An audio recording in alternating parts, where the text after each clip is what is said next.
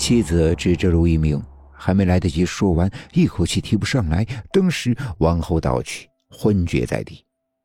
所有人顿时乱作一团，手忙脚乱。啊，他昏倒了！快，快叫救护车啊！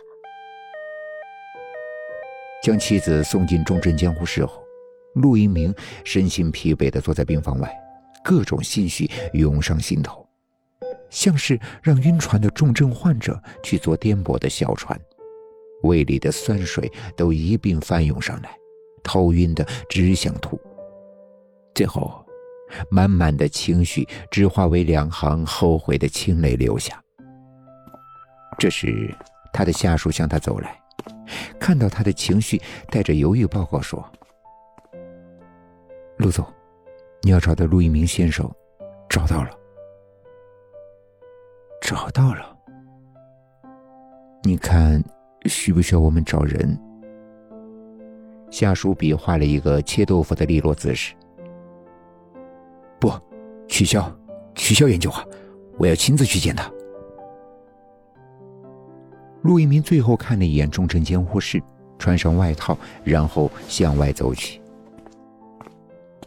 儿子，对不起，爸爸来了，希望一切都不会太迟。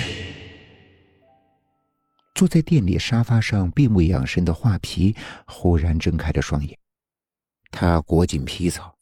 对着在对面沙发看剧的罗雪说：“走吧，啊，去哪儿？去看看我们俩的赌，谁打赢了？”罗雪把平板扔到一边。“啊，真假？喂，你该不会有未卜先知的能力吧？”“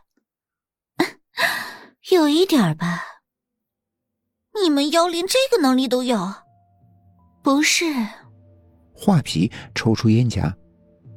以前有一个占卜师的心脏抵押给我了，所以你还能吸收了别人的能力？看运气吧。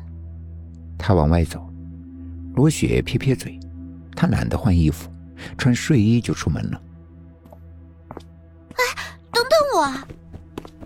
从医院坐上车后，陆一鸣不耐烦的催促着司机：“开快点，快点，陆总。”再快就要超速了，那就超。好的，他们没有任何顾忌，闯了一个又一个的红灯，直到司机的速度在闹市飙到了一百二十迈。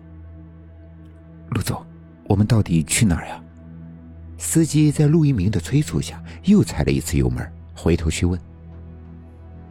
陆一鸣打开手机，正在定位，他眼角瞥到了一个蓬头垢面、手拿酒瓶的男人闯红灯。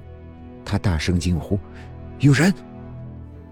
司机反应很快，猛地踩下刹车。但是行驶车速过快，为躲避男人，他打湿了方向盘，轿车的头猛地偏向右侧，轮胎摩擦刺耳的巨响，在地上扎出刹车痕迹。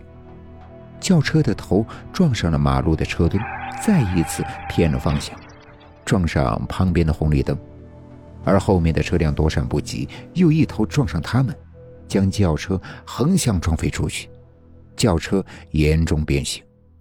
车内，安全气囊在撞击的第一下就已然开启，但是，一连串的事故仍然将陆一鸣撞出了严重的骨折和内伤。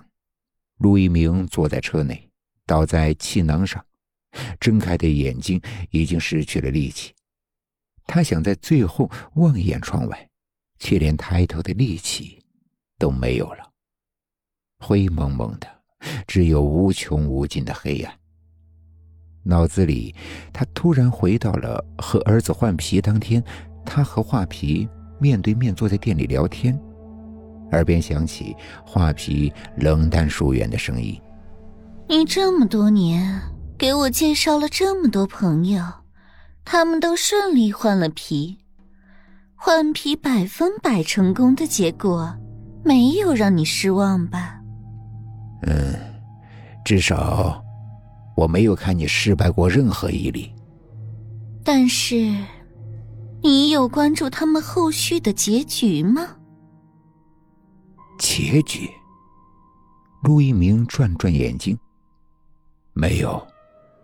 画皮吐口烟，烟气模糊了他的面容。是吗？